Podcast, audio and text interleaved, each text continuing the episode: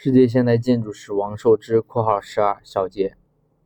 包豪斯在一九三三年被德国纳粹政府强行封闭，结束了十多年的发展历史。从具体历史条件来看，它的结束是不可避免的。但是由于学院的关闭，以及不久以后大量教职员和学生移民国外，客观上促成了把德国的现代主义试验成果传遍到世界各地。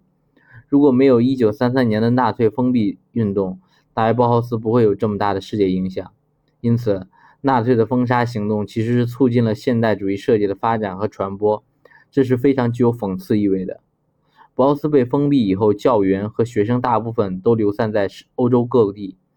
1937年到1938年前后，他们中间的不少人移民外国，特别是美国，因此也把包豪斯的设计教育试验带到世界各地。1937年，纳吉在芝加哥创立新包豪斯。以后成为芝加哥艺术学院，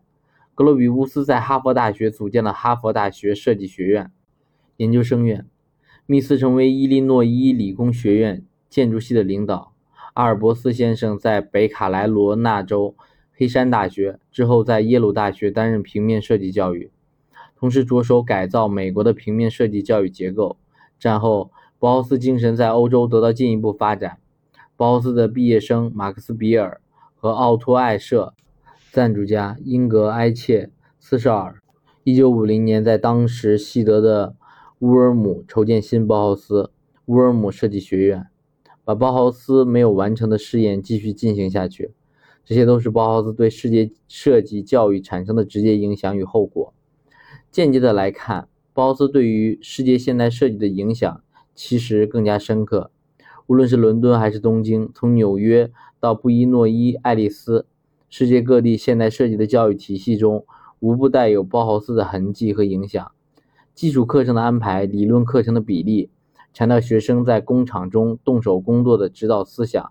设计学院与企业的密切关系，这些都是包豪斯的成果，其影响的深度和广度是不容低估的。包豪斯自从迁徙到德绍以后，在德国已经因为媒介的报道而变得非常著名了。德国人对包豪斯最深刻的印象是他那种特殊的设计风格，冷漠的、几何形态的、非人格化的、理性主义的设计风格。这种风格渗透在包豪斯的产品、平面、纺织品设计之中，成为包豪斯的特点标记。第二次世界大战以后，通过德国新的设计学院——乌尔姆设计学院的继承与发扬光大，包豪斯的理性主义设计特征得到进一步发展。现在，西欧国家，尤其是德国，设计的大量。工业产品明显的理性特征，应该说与包豪斯有着千丝万缕的关联的。对于包豪斯的研究，不少人局限在德绍时期，对魏玛时期则往往采取忽视的态度。其实，包豪斯的精神，他的实践传承早在魏玛时期就已经开始了。没有魏玛时期，也就不可能有德绍时期。因此，对于包豪斯的研究，应该梳理清它的渊源关系来进行，而不应该把整个历史的发展割裂开来。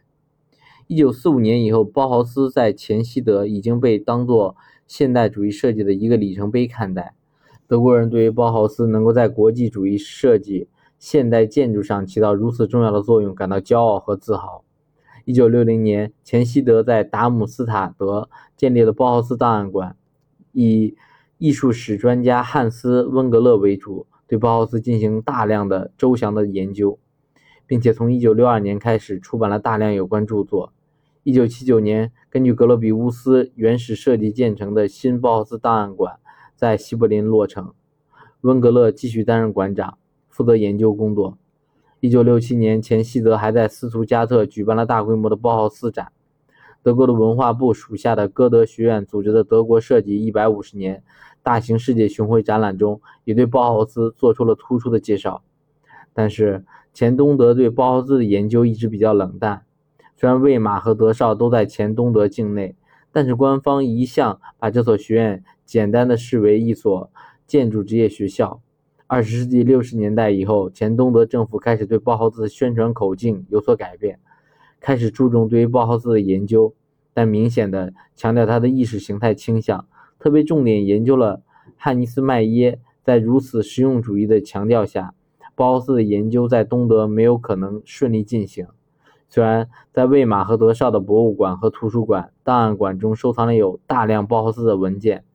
但是长期以来一直没有人去触动。直到1990年，德国统一以后，这些文件才被解封。人们惊奇地发现，大部分文件还是在纳粹时被封存的。大量有关包豪斯的资料最近被发表，并且被翻译成英文。包豪斯的个人研究也正在开展。相信随着时间的进展，对于包豪斯的研究必将会进一步深化。